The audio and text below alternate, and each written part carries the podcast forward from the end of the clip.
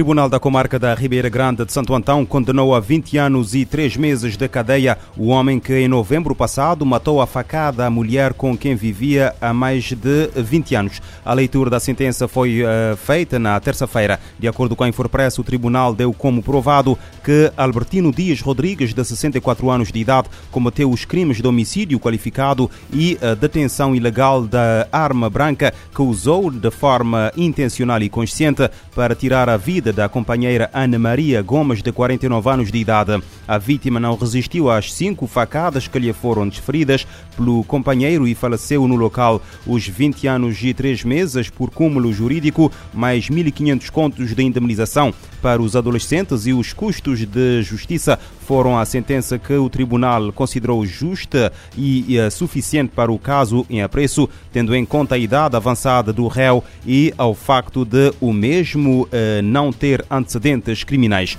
Os factos aconteceram no dia 27 de novembro de 2021 na Ribeira da Torre, na sequência de um desentendimento entre o casal. Agressor e vítima viviam maritalmente há mais de 20 anos e tinham três filhos em comum, um dos quais menor de idade. Carlos Bartolomeu, irmão, irmão da vítima, disse à Infopress que respeita a decisão da Justiça, mas admite que a sentença não satisfaz a toda a família que pondera recorrer da decisão da primeira instância. A família esperava uma pena superior a 25 anos de cadeia.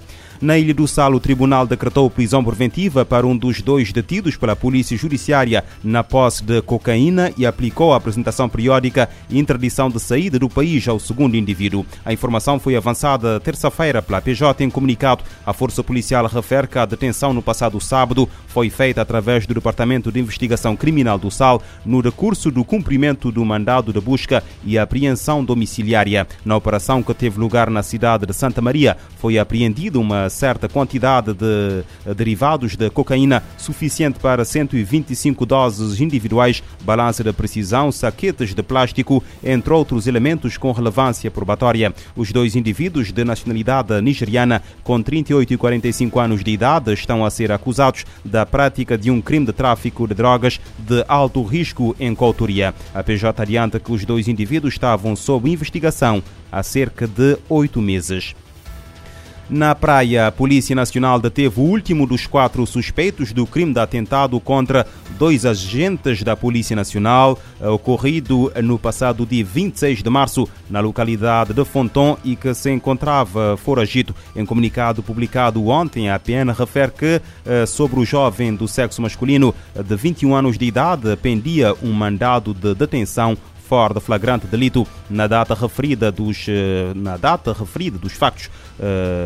Os quatro indivíduos teriam usado de três armas de fogo diferentes com as quais atiraram contra os agentes da polícia que atuavam contra uma desordem naquela localidade.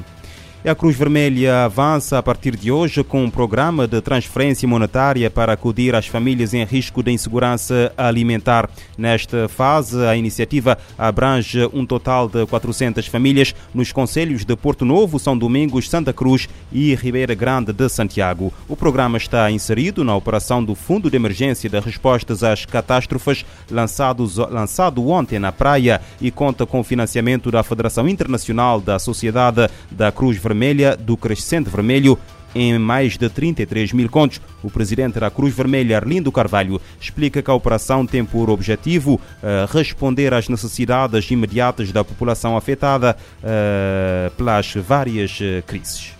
O montante que vai chegar às pessoas vai ser, portanto, realizado no quadro do programa, programa de transferência monetária. Creio que é a segunda vez que a Cruz Vermelha de Cabo está a experimentar este valioso instrumento. Uma vez fizemos com relação ao fogo, Chão das Caldeiras, e, e agora aqui nos quatro municípios que já foram apontados: Ribeira Grande, Santiago, São Domingo, Santa Cruz e Porto Novo, em Santo Antônio. Justamente os municípios cujo quadro harmonizado aponta para a existência e incidência eh, ativa da pobreza nestes territórios. O objetivo é reduzir a vulnerabilidade das famílias na sequência de previsões de grave insegurança alimentar e subnutrição nos, nos próximos meses em Cabo Verde. Posso vos garantir que os cheques que vão ser entregues às famílias já estão assinados, portanto, nesta primeira fase. E o, com o banco já desenvolvemos todo o procedimento necessário, todo o protocolo, e amanhã vamos iniciar as operações. É preciso dizer que, embora o país disponha de inúmeras informações sobre a realidade, nomeadamente o cadastro social único e outros, a Cruz Vermelha tem por princípio de ir à comunidade, falar com as pessoas, ouvir as pessoas. E quem criou a hierarquia de pobreza, ou de, de pobreza sim, ou das ameaças, as tendências, é, foram as comunidades, através dos comitês criados que integram os representantes das próprias comunidades. O programa também prevê apoios eh, a agricultores e criadores de gado.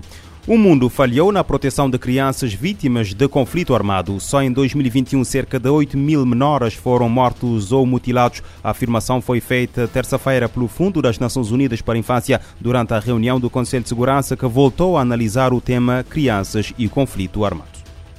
O Conselho de Segurança da ONU voltou a analisar o tema crianças e conflitos armados, com foco na proteção de menores refugiados, deslocados internos e apátridas.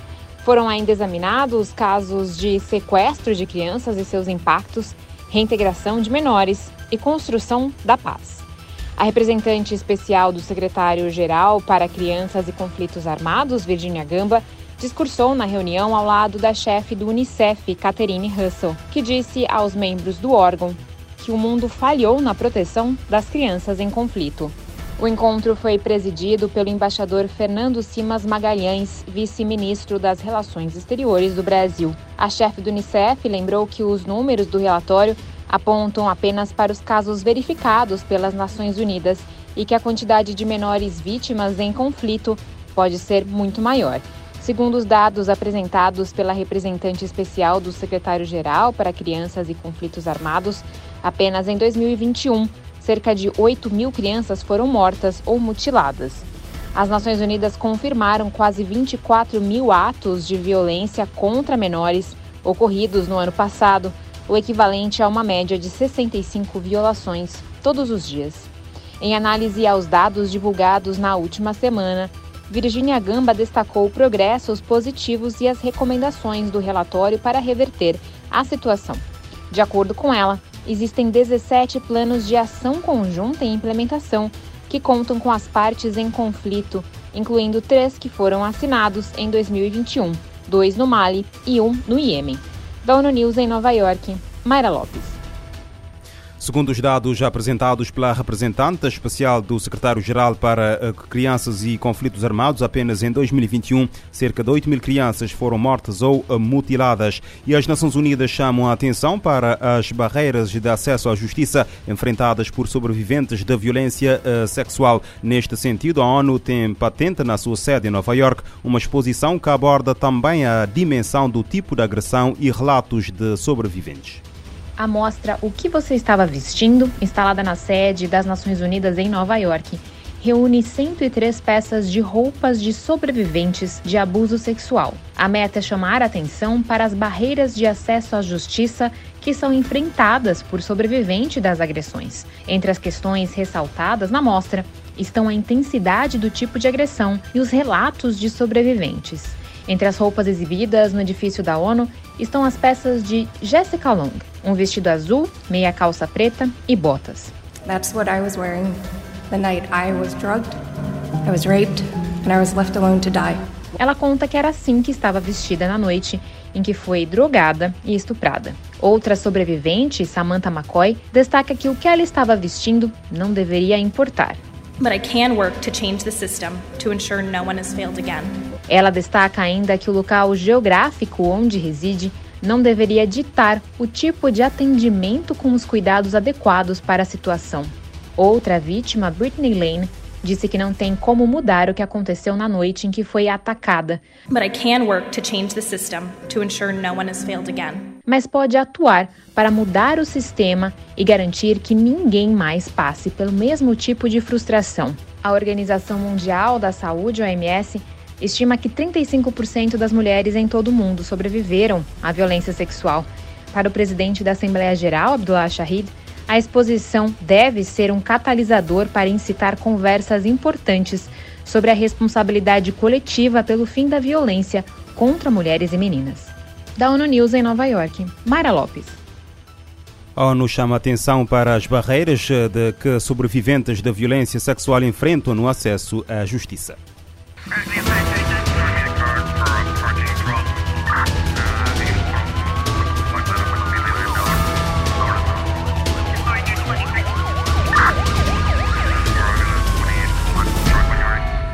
Este programa está disponível em formato podcast no Spotify e em radiomorabeza.cv.